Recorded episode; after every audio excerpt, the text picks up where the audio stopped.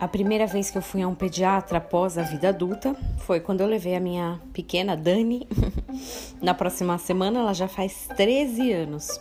Então, uma experiência que já tem um tempo. Ao sentar no consultório dessa médica, eu nem abri a boca, mas ela já me passou um monte de regras. Escuta aqui: não é férias, não é shopping, não é passeio, é licença maternidade. Tá bom, entendido, general. A Dani sofria muito de cólicas e ela era, essa médica, extremamente contra qualquer tipo de medicamento.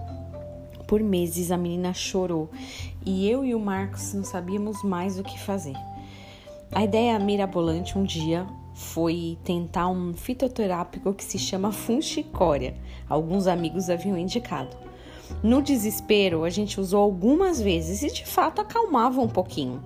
Não resolveu totalmente, mas deu uma amenizada. Resolvemos que a gente não ia contar para a pediatra maluca sobre essa peripécia. Na próxima consulta, porém, quando eu abri a carteirinha de vacina da Dani, caiu a bula da tal da funchicória. É, nada que tá oculto vai ficar oculto para sempre, né? Vai ser revelado. E foi assim. E com isso foi a nossa última consulta, porque você imagina as broncas que levamos. Todo mundo quer ajudar.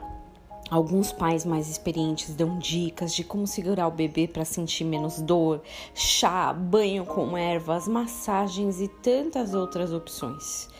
Talvez para quem já passou por tudo isso, sabe que o melhor remédio é realmente o tempo. Tudo é muito paliativo.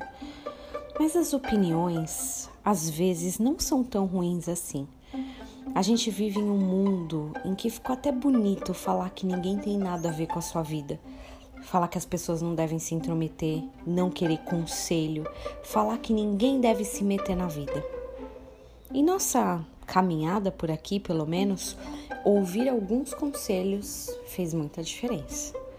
É claro, tem conselhos que a gente sabe que não são de Deus. Com quem a gente anda se aconselhando?